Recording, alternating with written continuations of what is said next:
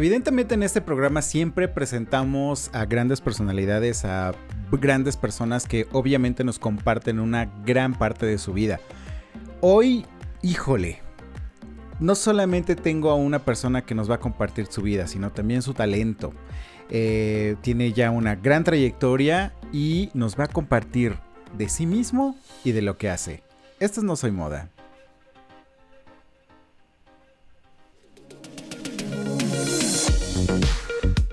En este programa no solo son entrevistas, hablamos de ti. Tus miedos, tus dudas, tus experiencias, básicamente buscamos visibilizar nuestras vidas. La sexualidad es solo una pequeña parte de toda nuestra esencia. Escucha lo que tenemos para ti. Este es el podcast No Soy Moda.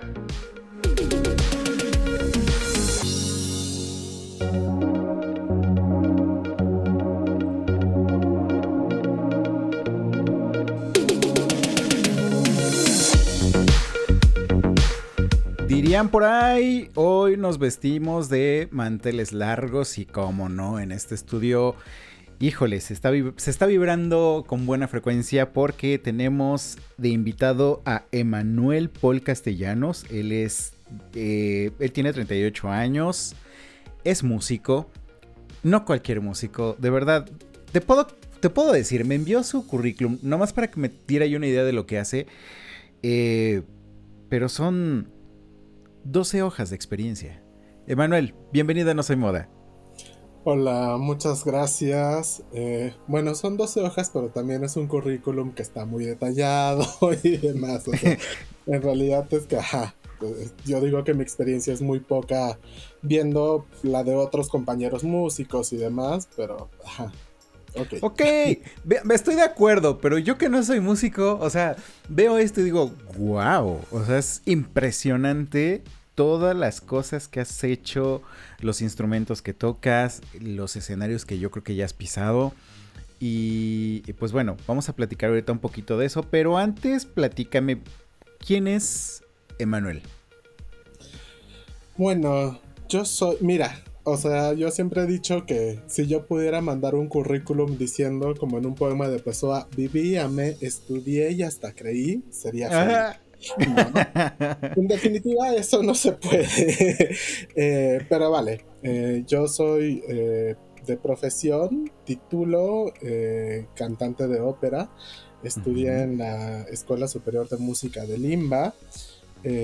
bajo la cátedra del maestro Héctor Sosa, pero además de haber estudiado canto, también ejercí como instrumentista buena parte de, mi carrera al principio, ¿no? Fui mandolinista, eh, tocaba mucho en Yucatán ciertos instrumentos, ciertos conciertos, sobre todo eh, los conciertos para mandolina de Vivaldi, eh, conciertos para flauta barroca, sonatas y demás. Eh, y ya luego me fui perfilando como mucho hacia la música antigua y contemporánea, ¿no? En ese sentido, parte de mi carrera se ha dedicado a la interpretación de música eh, del siglo XX y del siglo XXI. Eh, incluso he hecho obras yo mismo que he estrenado y que se han hecho tanto en coloquios, en presentaciones, en conciertos, pero también en, por ejemplo, mi cantata de Matthew Shepard que habla acerca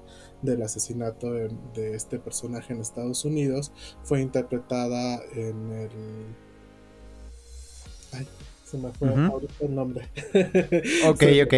Sí, bueno, en, la muestra nacional de teatro del año pasado, ¿no? Entonces, yo me considero músico, pero en realidad es que, o sea, me considero cantante, pero en realidad es que me he desarrollado tanto como compositor, como arreglista, editor de partituras, instrumentista eh, y también ahora investigador musical, ¿no? Ok, tengo entendido que estás por hacer o estás haciendo ya un doctorado también.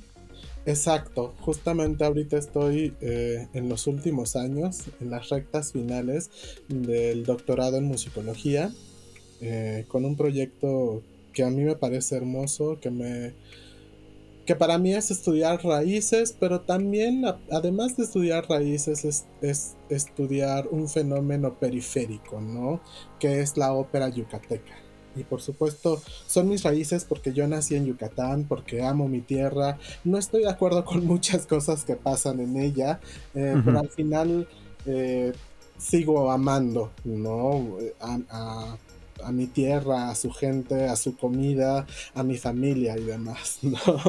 Entonces, eh, pues sí, este proyecto de doctorado ha sido un reencuentro con muchas cosas y también un enfrentamiento con otras, ¿no? O sea, justo recién estoy escribiendo un capítulo de la tesis en la cual hablo sobre Diego de Landa y la quema de de códices y de ídolos y de dioses y demás que hizo. Entonces para mí es como enfrentarme a esto de sí, todos dicen que es una fuente de primera mano, pero en realidad es una fuente de segunda y está tamizada por todas las cosas que, que él creía desde la religión cristiana y también desde su papel misional, ¿no? Y muchos dicen, ay, bueno, pero es que era lo que se hacía en la época. Y yo, pues sí, pero entonces caemos como en el, de, en el chiste este de los Simpsons de, pero yo lo hice con gracia, ¿no? Entonces, es muy difícil ese asunto, ¿no? Siendo yo también eh, descendiente maya, entonces es como allá hay, hay fuerzas que se van encontrando, ¿no? bueno, pues es, normal, yo creo, en, pues en una sociedad que se va entrecruzando con demasiadas cosas, ¿no? Y así, así creo que soy yo, ¿no? Al mismo tiempo que hago música, también colecciono objetos y hago otras cosas que están alimentándome creativamente, ¿no? Y también en lo que hago, en, en mi quehacer oportuno y diario. Ok, wow. Vaya presentación tan tremenda que tenemos contigo. Siguiente pregunta es, ¿cuál es tu orientación o tu identidad sexual? Yo soy homosexual, eh, demisexual. ¿ya? Ok. Eh, o sea, mi preferencia es por los hombres y me considero demisexual. ¿Qué quiere decir demisexual? Em, lo, lo más o menos toqué algunos términos en el podcast pasado, pero este tema, o este término más bien, no me lo aclararon. Entonces, no sé si puedas aclararme un poquito. Desde mi perspectiva, o como yo lo manejo, es que solo me siento cómodo teniendo sexo con una persona con la cual ya tengo una relación afectiva antes. Ya, eh, de hecho, me he encontrado muchas veces que personas me empiezan a atraer después de cierto tiempo de conocerlas y que aunque ellos al principio dirían, ah, yo quiero estar contigo y bla, bla, no es sino hasta que realmente yo logro pasar como por ciertas barreras emocionales para llegar al estado en el cual me siento cómodo sexualmente. Eso no quiere decir que yo no pueda tener sexo con cualquiera, sino que me siento más pleno sexualmente con una persona con la cual yo conozco y con la cual hay, hay, hay, hay un desenvolvimiento emocional junto, ¿no? Ok. es importante. Entonces, en, en, el, perdón, en el caso tuyo no, no es como muy funcional los famosos encuentros furtivos. No, no me han funcionado en realidad. Ok. Eh, sí, en realidad no, no, soy una persona que tenga encuentros furtivos. Eh, no soy tampoco una persona que... en ocasiones sí he estado en las aplicaciones, por supuesto, pero yo siempre digo, bueno, primero amistad y luego a ver qué se da, ¿no? Lo cual es muy frustrante para las personas, porque están acostumbrados a, bueno, si te gusta el chico, pues vas y haces lo que quieras hacer con él, ¿no? O sea, pero para mí es como, o sea, sí me gustas, eh, pero no, no creo que pronto haya sexo entre nosotros. Es, es, es como el clásico chiste de este, ok, eh, sí vamos, pero primero el cafecito, ¿no? Pues sí, pero digamos que mi cafecito no es un cafecito, sino que... Son muchos cafés. Exacto. después de muchos cafecitos y de entablar como una comunicación, o incluso me ha pasado con personas eh, con las cuales hay una conexión inmediata, y yo digo, pues sí, vale, me aviento, ¿no? Pero sin embargo, mi atención en esos momentos es como muy dispersa y no... Em, sí, yo, yo, creo que no logro concentrarme de tal manera que es algo que yo disfrute plenamente y que me pueda abandonar al, a la cuestión del disfrute, ¿no? Sino que al contrario, o sea, estoy preocupado por otras cosas y hay como mucha tensión por allá que de repente yo siento con, cuando entablo este tipo de relaciones. Ok. Ahora, háblanos un poco de tu familia. Em, ¿Cómo es tu relación con ellos? Es muy buena. Digo, por supuesto también hay mucha ventaja en que nunca los veo. ¿no? Es decir, eh, es muy buena porque siempre que nos vemos son fiestas y es toda alegría, es todo maravilloso, porque al final de cuentas yo vivo a muchos kilómetros de distancia de ellos. Ellos están en Mérida, yo estoy en Ciudad de México. Hasta ahora, en mi vida adulta, no ha habido un momento en el cual yo esté como demasiado tiempo eh, como para retornar a, las cuestiones de vivir con la familia y de estar con ellos y todas esas dinámicas que de repente pueden ser difíciles y tensas dentro de las familias, ¿no? O sea, en mi caso yo amo a mi familia eh, pero sé que todos tenemos un carácter un poco de la fregada en muchas ocasiones. y de repente yo mismo me, me, me, sé así como de, hoy, o sea, hoy estoy de malas, amanecí de malas y no quiero ver a nadie y me voy a encerrar en mi cuarto, ¿no? Eh, y claro, eso no puede ser llevado a cabo en el desarrollo y desenvolvimiento de una familia, ¿no? Uno tiene que tener comunicación y demás. En ese sentido, para mí es como muy fácil porque estoy lejos de la familia y no tengo que verlos todos los días y, cuando nos vemos es como mucha alegría, es todo eh, muy fácil. Eh, pero vale, que igual me, fui mucho por la tangente. Pues es mucho, este, ¿cómo se llama? Jijiji, jajaja, pero ¿nunca has tenido algún conflicto con el tema de tu sexualidad con tu familia? No, jamás. En realidad mi familia ha sido como muy abierta. Eh, yo me llevo en ese sentido muy bien con ellos.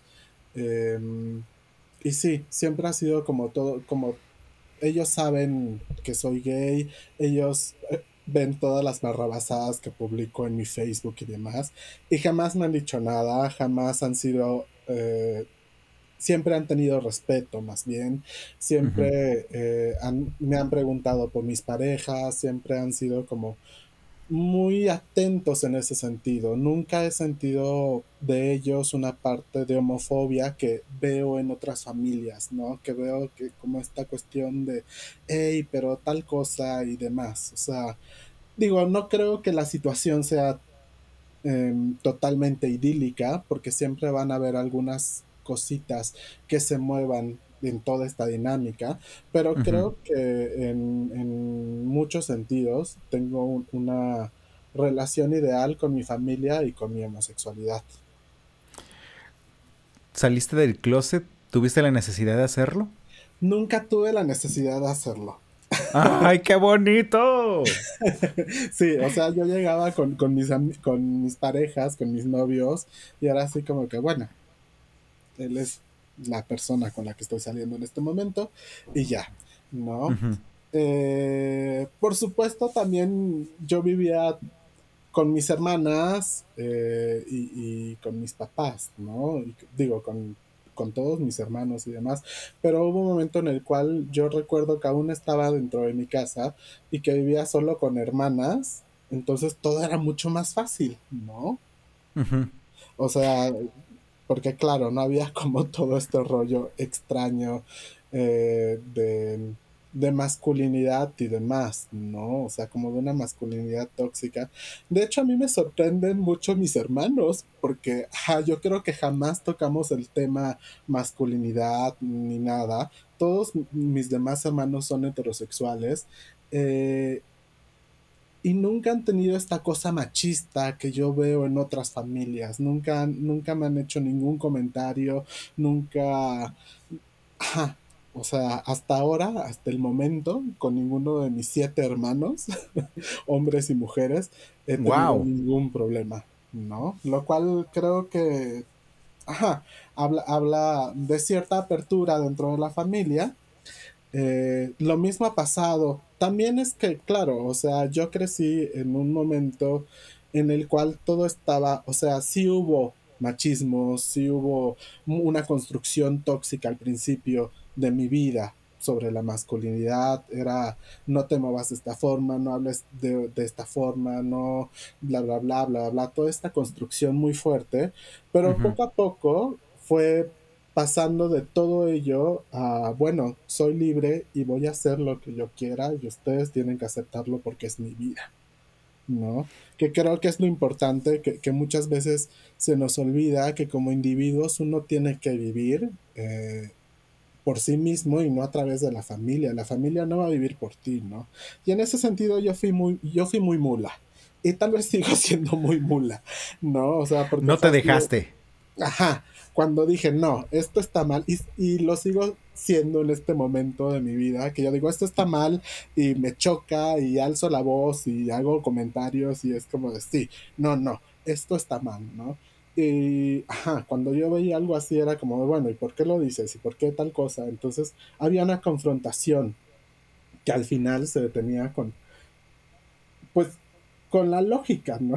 o sea... Así como, así como decir, no, pues sí, sí tienes razón, o sea, no hay, no hay mayor discusión porque te dabas la, la razón, ¿no? Exacto, ¿no? Y, por ejemplo, tengo un primo que de repente eh, sí ha salido con las cuestiones estas de, ay, pero es que eh, estoy, no estoy en contra, pero debieran dejar, y yo, no, mijito, o sea, no intentes meternos en un closet, ¿no?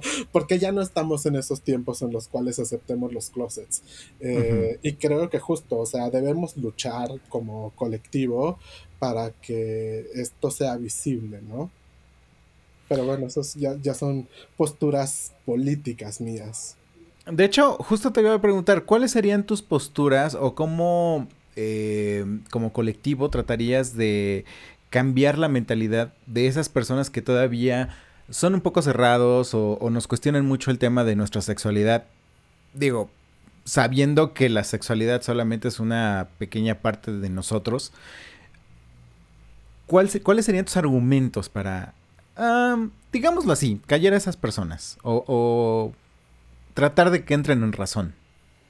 Pues mira, para mí hay un punto en el cual la gente no va a entrar en razón. O sea, para mí hay un punto en el cual yo solo digo, sí, sí, está bien, adiós, ¿no? Eh, lo que sí siento que como colectivo estamos muy divididos y hay como posturas que se encuentran fuertemente, ¿no? En mi caso yo creo que lo mejor es ser visibles y tener una actitud política de apertura hacia las personas, ¿no? Decirles, yo soy homosexual, véanme, soy homosexual, soy una persona eh, que sigue su vida y que puede, hacer cualquier cosa, ¿no? Eh, entonces, no, no, tienen por qué verme diferente a los demás, ¿no? Punto. Para mí. Sobre todo, sobre todo que hay personas que consideran incluso que los homosexuales en este momento de la historia estamos teniendo privilegios. Por ejemplo, el tema del matrimonio igualitario, este, el tema de la adopción, el varia, vamos, muchos, muchos temas, ¿no? Que la gente considera que son privilegios. Y, y también lo he comentado en algún momento, eh, nosotros no tenemos privilegios, nosotros pagamos impuestos, contribuimos a la sociedad y los únicos que tienen privilegios son la iglesia porque ellos no pagan impuestos. Entonces, eh, pues no. De hecho, creo que precisamente con esa lupa con la que nos están mirando, que es la, la, la de Dios, la de la religiosidad, creo que tiene mayores privilegios que nosotros. Sí, o sea, sí, por supuesto que sí, efectivamente, no son privilegios, son nuestros derechos, ¿no? Eh, normalmente la gente te dice, es que matrimonio viene de ella. O sea, sí, hombre, o sea, también suculento tenía otro sentido. Las palabras y el lenguaje van cambiando. O sea, la gente tiene que entender eso, ¿no? Que el lenguaje es un ente vivo y que como ente vivo va mutando a través de toda su vida. ¿no? Entonces, o sea, claro, yo escucho las cosas que me dicen y es como de, cuando me dicen es que la Biblia, y yo, bueno, ¿a qué parte de la Biblia te refieres? Porque si te refieres a lo que dijo Jesús, pues en realidad es que no lo sabemos y lo único que existe es el sermón de la montaña. Que lo que tú me dices de Levítico está hecho para una casta sacerdotal judía, que eran los, levitas, que por lo tanto eh, tenían sus propias formas y leyes de vivir la vida, ¿no? Y si tú te rigieras por eso, entonces no podrías eh, mezclar lino con algodón. Eh, tú, te, deberías casar con la viuda de tu hermano y cosas así. O sea, en realidad es que es como muy selectivo lo que uno dice de la Biblia, ¿no? Y por otra parte también, o sea, pues sí, esta cuestión de, ay, bueno, pues es que lo dijo Pablo. Y yo, pues sí, pero Pablo no es Jesús, por lo tanto no es una ley que tú sigas o que debieras creer totalmente eh, siguiendo los cánones cristianos, ¿no? Entonces, claro, por supuesto, yo me he metido mucho en las cuestiones de, de lecturas bíblicas, sobre todo a partir de mis estudios sobre judaísmo. Eh, y puedo decirlo, pero claro, hay mucha gente que pues no tiene idea y entonces, ay, es que no sabía que los levitas. Y yo, bueno, pues infórmate sobre tu religión. ¿Yo qué? es que sí, creo que el fanatismo únicamente los ayuda a disparar en contra de los demás. Sin embargo, les dan charpes en lugar de unas buenas armas, ¿no? Y, y la buena arma es precisamente que realmente te den una buena capacitación referente a la Biblia, referente a la palabra de Dios y referente a lo que sí dijo y a lo que no dijo este y a lo que realmente quiere decir la Biblia, porque pues es un libro sumamente interpretativo. Pero la gente cree que es eh, la única verdad y con esa nos atacan bastante cabrón. Sí, en definitiva, no vas a poder cambiar la mentalidad de un fanático. Eso es una verdad, ¿no? Sin embargo, yo he tenido muy buenos aproximamientos con personas cercanas a mí que son cristianos, a los cuales eh, les reitero mi amistad y demás, porque sé que ellos dicen, bueno, eh, entiendo por qué la gente se enoja, pero también entiendo que pues tú eres tú y tienes que vivir tu vida y yo no te condeno al infierno. No. mi religión me prohíbe cosas a mí, no a ti, ¿no? Y ese es el gran problema de... ok, palabra clave. ¿no? palabra clave es algo que se nos olvida mucho, ¿no? Tu religión es para ti, yo tengo mi propia religión, ¿no? O sea, si es que la tengo acaso y si no, o sea, no sé si quiero creer en nada, pues ya creo en nada, punto.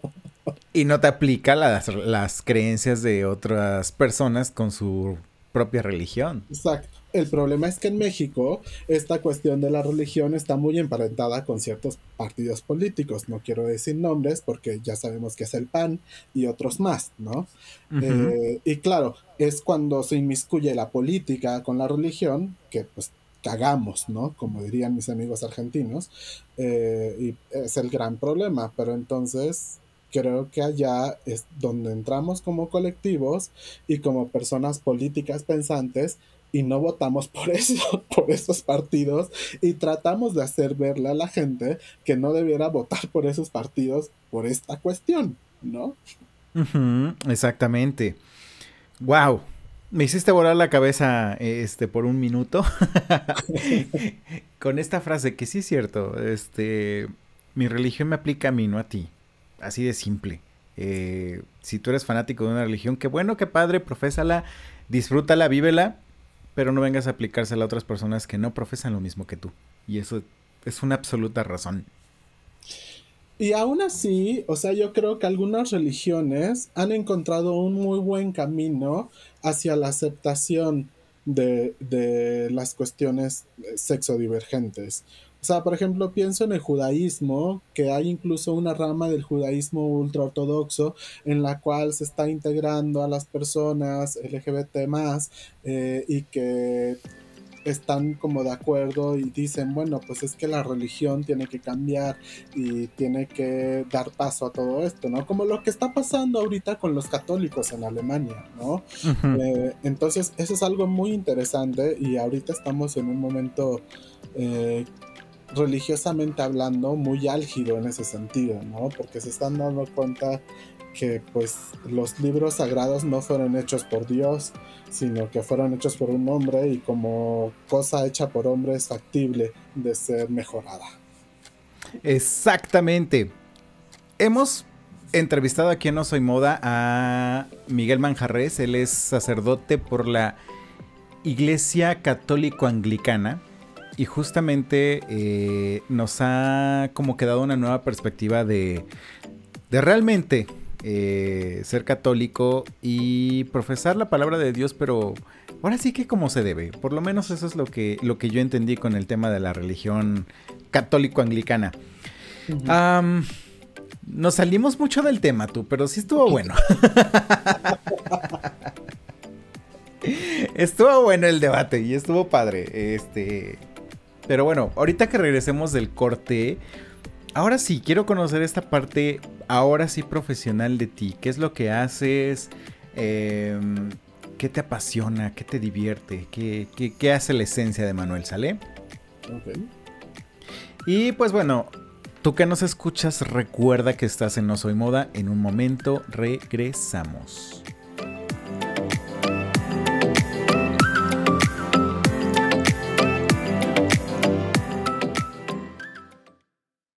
Cuando tenía 12 años estaba buscando historias sobre chicos que se enamoraran de otros chicos, pero cuando lo busqué en internet me llevó a una página para adultos. Yo soy Luis Romani y esto es Preciosos Bastardos, el podcast de escritura útil, literatura gay. Conversaciones con los escritores más destacados del género en español. Escúchalo en Spotify, Apple Podcasts y en el portal web Un Cuarto Oscuro Magazine.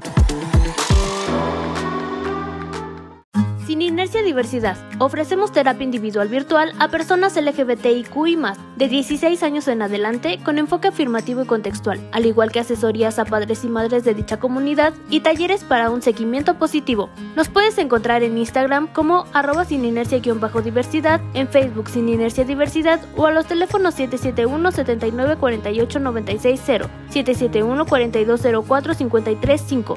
¿Tienes dudas? Yo te acompaño. Hola, yo soy Agli Potter. Y yo soy Alberto Cers. Somos un podcast LGBTQ dedicado a deconstruirnos cuestionándonos tabúes, moral, tradiciones, heteronorma, amor romántico, la vida y nuestra propia existencia. Con un toque de buen humor, sarcasmo y chismecito. Un episodio nuevo cada jueves. Escúchanos a través de YouTube y de tu plataforma de podcast favorita. Somos, como, tú, rábanos chilangos.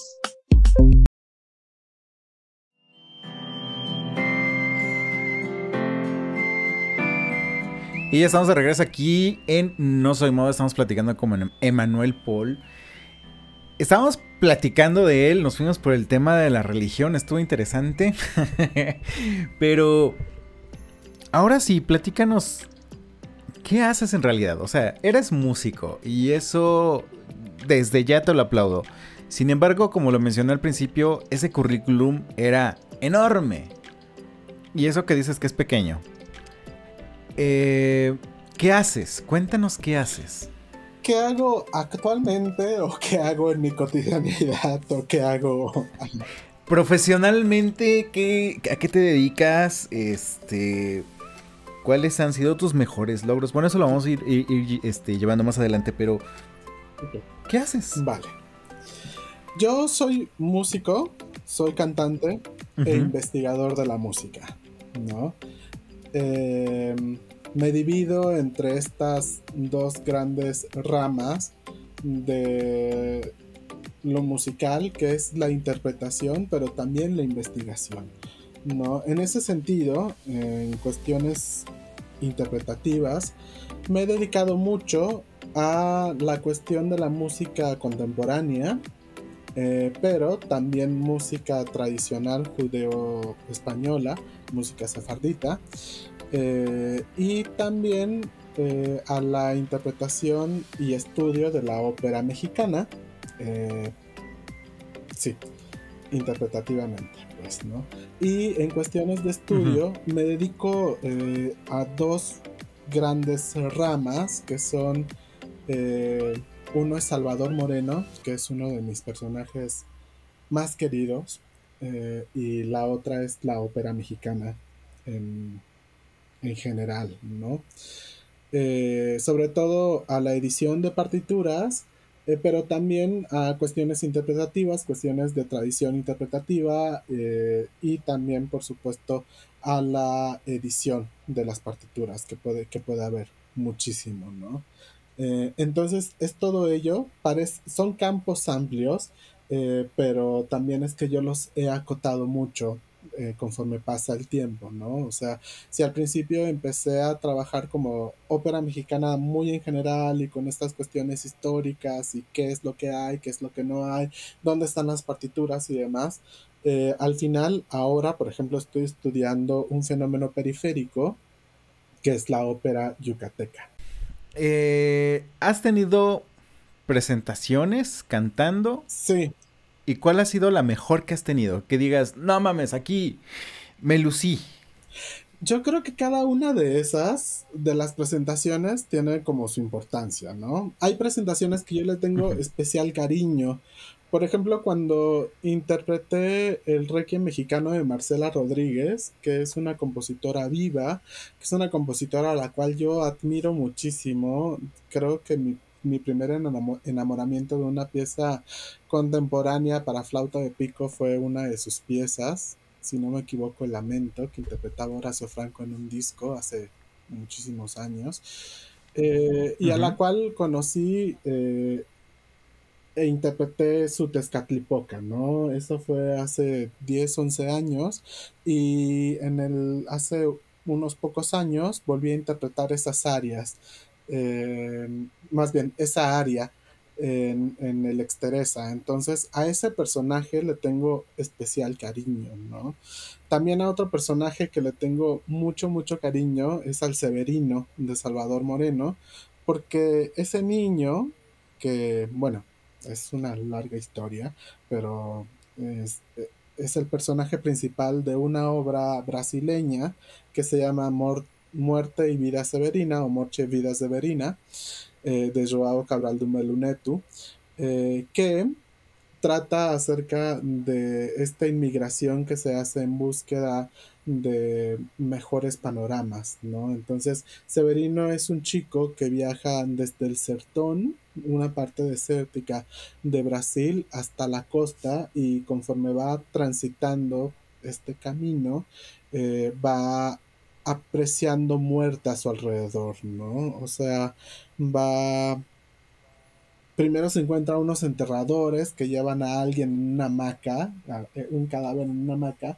y eh, cuando pregunta, bueno, ¿cómo se llamaba? Se llamaba Severino. ¿No? Eh, entonces, en algún momento él dice, todos somos severinos en esta vida y, y, bla, bla, ¿no? Entonces después se encuentra con una rezadora que le dice que aquí, que, que, que en ese lugar donde estaban, lo único que dejaba dinero era la muerte, porque claro, se podía rezar y luego se encuentra, o sea, como toda esta intermitencia de la muerte a través de su camino y en algún momento él piensa en el suicidio y está a punto de tirarse a un lago y se encuentra a un campesino que se llama José. Eh, y a José en algún momento le dicen, bueno, eh, e-, ellos platican primero y le dicen, yo no sé por qué valdría la pena vivir, ¿no? Y en ese momento llega una persona y le dice, José, tu hijo acaba de nacer. Eh, y entonces Severino se acerca junto con José y están allá y todos eh, celebran y le regalan cositas al niño según la pobreza en la cual viven. Eh, y que al final de cuentas es, es una cosa que Severino lo toma como el buen presagio de la vida, ¿no? Que a pesar de tanta muerte siempre va a haber algo de vida en todo, ¿no?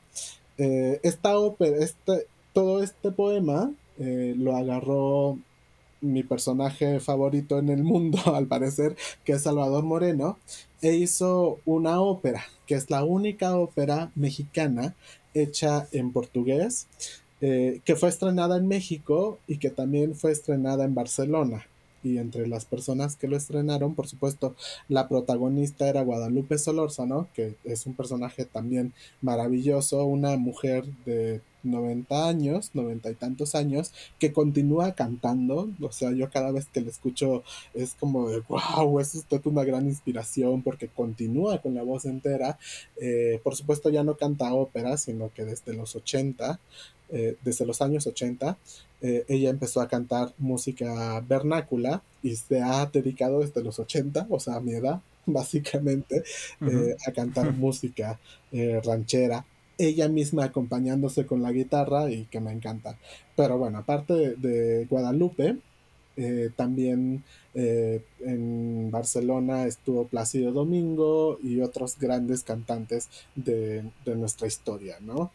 Eh, entonces, por ejemplo, las veces que yo he cantado Severino, me ha ido muy bien y es un personaje que yo amo y que siempre ha estado presente en mis, en mis conciertos, ¿no? O sea, si hay un área con la cual yo me siento súper cómodo y que siento que puedo abrir un concierto con ella, es el Nunca esperé muita cosa de, la, de esta ópera, que es el área justamente en la que Severino se intenta matar, ¿no? También como me gusta mucho la música judía, pues me encanta cantarla y me encanta eh, hacer conciertos, ¿no? O sea, hace poco, eh, la semana pasada, eh, bueno, que cuando se transmita habrán pasado ya muchas más semanas, hicimos un concierto en la capilla gótica del Centro Cultural Helénico que se llama Vida Propia eh, y que es una musicalización de fragmentos de la novela del mismo nombre de Vicky Nisri. Vicky es una escritora judeo-mexicana eh, y en esta novela narra la historia de su abuela, que narra de cómo los padres se fueron de Turquía a Chile y cómo de Chile ella se vino a México, aquí la casaron mucho a la fuerza eh, y cómo es este viaje de ella para al final darse cuenta que solo ella podía vivir su vida, ¿no? Y que solo ella tenía el poder de hacer las cosas por sí misma, ¿no? Y es un encuentro después de muchos años consigo misma, pero también con la alegría de vivir y con toda la felicidad que puede estar ligada a la familia y a lo que uno quiere hacer, ¿no? Entonces, este concierto también me encantó.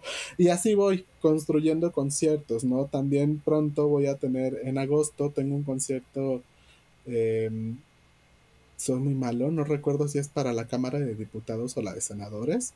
Esto está muy mal, pero recuerden que yo estoy viviendo en otra cronología.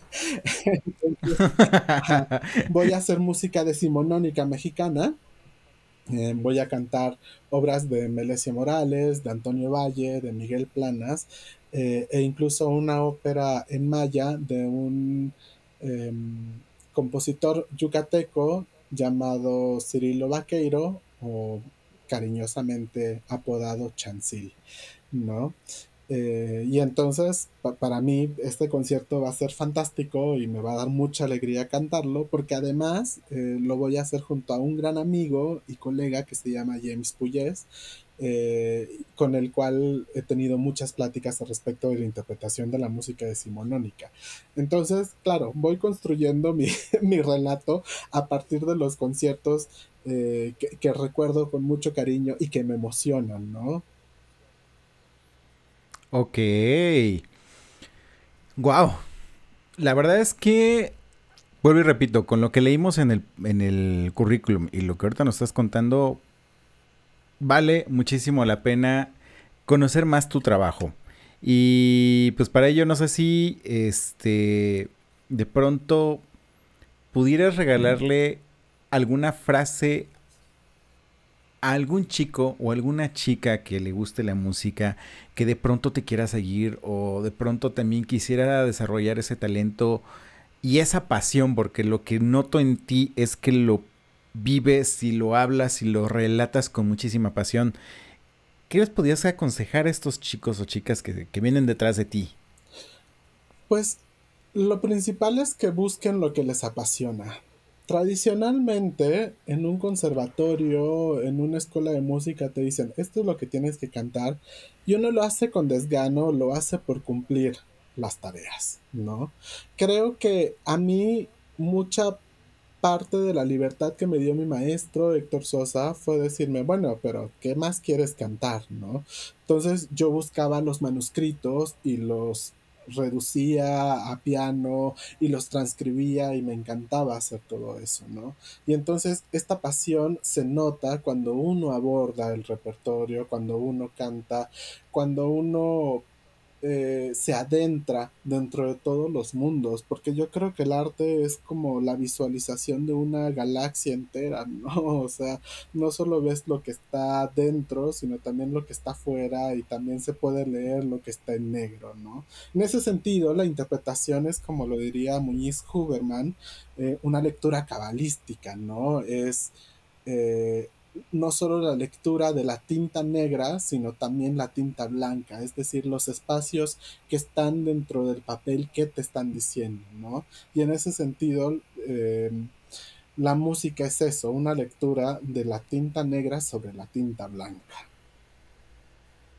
Ok, y bastante poético también. sí, esa es otra de mis de, de, mis fetiches, Muñiz Joverman Angelina. Se me hace una de las mejores escritoras en México. Eh, y aparte, o sea, también como claro, colecciono libros y otras cosas, pues aquí lo tengo. Hay un concierto que se me olvidó mencionar, pero que es muy importante para mí, que es la cantante de Matthew Shepard. Eh, se ha hecho en Mérida en el 2021, si no me equivoco, y el año pasado se hizo en Guadalajara y en la Muestra Nacional de Teatro en Torreón. Eh, Matthew Shepard, como muchos recordarán, fue asesinado por dos chicos estadounidenses que básicamente lo crucificaron y al final alegaron esta cuestión de que él había intentado hacer avances sexuales con él y por eso lo habían asesinado. Fue un asesinato terrible. Básicamente lo crucificaron en una cerca. Matthew estuvo horas allá crucificado. Eh, y entonces lo que pasó con, todo esto dio pie a muchas cosas en Estados Unidos, ¿no? Hubo eh, personas religiosas que estaban muy felices y eso es algo que yo no entiendo, como una persona que dice que predica la religión del amor, predica tanto odio, eh, pero bueno, vale, el, ser humano es una cosa eh, muy disímbola dentro de sí mismo. Eh, pero al final lo que pasó con esto era que estas personas decían que bueno que Matthew Shepard está en el infierno y cosas similares, ¿no? Pero por otro lado, la justicia de Estados Unidos logró instituir gracias a él eh, la figura del crimen por odio. ¿no? En ese sentido es muy importante eh, y es parte de nuestro es un, es un mártir pues de la comunidad. Em, un gran... Y es una de las historias más representativas en el mundo también. efectivamente. Eh, uno de los autores, también homosexual, em, y dramaturgos más importantes de México, que se llama José Ramón Enríquez, que también hizo una antología maravillosa que se llama El homosexual ante la sociedad enferma, que ojalá Tusquets me escuche y que la redite, porque hace mucho tiempo que está fuera de comercio. Eh, pero, ajá, él hizo un texto sobre, sobre este asesinato, eh, en la cual había como es normal en el tratamiento de, José Ramón, eh, un desdoblamiento entre un Matthew Shepard real y un Matthew Shepard actor, y eso lo utilizamos para crear una pieza musical eh, en la cual eh, yo hacía de multiinstrumentista y cantante junto con los actores que también cantaban y había una parte hecha musical por un chico llamado Sati Hernández.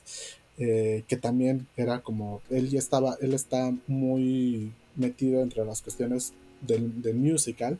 Entonces estuvo padrísima la conjunción. Mi parte yo la pensé como muy sacra, con este ruido de cuencos tibetanos, con cuestiones de percusión, técnicas extendidas en la voz, en la flauta barroca al mismo tiempo. Entonces em, creo que logramos redondear muy bien el texto de José Ramón y también para mí es algo muy importante esta obra, ¿no? Porque nos habla acerca de algo que continúa pasando desgraciadamente, que es eh, que estamos bajo la continua violencia, ¿no? Entonces eso es terrible y creo que es para mí eh, un grito de alarma ante esta situación, ¿no? Y esperemos que, que ninguna otra persona pase por ello. Me dejaste pensando e igual reflexionando sobre eso, sobre la violencia que ha vivido nuestra comunidad en la historia, sobre estos cambios legales que se han hecho precisamente para tratar de evitar que esto siga sucediendo. Sin embargo, sigue sucediendo y creo que vamos a todavía contar historias de este tipo durante mucho tiempo, lamentablemente. Yo no quisiera que fuera así, pero es una tendencia antes de que las cosas se arreglen. Y pues ya por último, Emanuel, ¿dónde te encontramos? ¿Cómo te escuchamos? Vale, que pueden entrar a YouTube y poner Emanuel con doble M, Paul con doble O, contratenor, eh, y les saldrá. También está mi página de Facebook Está mi página de Instagram, aunque allá más bien posteo cuestiones de la colección de libros y objetos que tengo. Eh, ahorita, como estamos en el mes del orgullo, estoy poniendo todos los días eh, una parte de la colección, ¿no? Un libro de la, de la colección, ¿no? Entonces allá podrán ver cuestiones que he leído de Cavafis, de Mendicuti, de Abdela Talla, de Francisco de la Maza, Salvador Moreno, Caputo y otros más autores homosexuales que me han gustado. Una pequeña reseña, no esperen, este no es un blog literario, este es más un blog de lo que me gusta y lo que quiero compartir. Em, y sí, por, ahí, por todos estos medios me pueden encontrar. Va que va, Emanuel, de verdad, muchas gracias por compartir esta parte de ti, esta parte de tu historia. Ojalá podamos seguir unas. Ojalá podamos más bien tener una segunda oportunidad para poder pues, profundizar en otros temas, porque estoy seguro que todavía quedamos cortos, cortos, cortos, cortos. Sí, pues muchísimas gracias por la oportunidad para hablar. Espero que, como dice Pessoa también, ¿no? Si esto puede inspirar, que inspire. Eh, y si necesitan ayuda, si requieren cualquier cosa, estoy a su disposición. Soy músico, así que tengan, tengan en cuenta mucho eso, pero están mis puertas abiertas para todos aquellos músicos LGBT más que quieran eh, comunicación, que quieran em, alguna grabación o cualquier otra cosa. Ok. Y pues bueno, a ti que nos escuchas, de verdad muchísimas gracias por escucharnos esta semana. Recuerda que si estás en iTunes Podcast, regálanos un comentario, cinco estrellas también. Y eso de verdad nos ayuda tanto a a regalarnos ese dulcecito en el alma con tu comentario y sobre todo a llegar a más personas. También encuéntranos en Instagram como arroba no soy moda-podcast, Twitter como no soy moda-p y en Facebook como no soy moda el podcast. Nos escuchamos la siguiente semana. Adiós.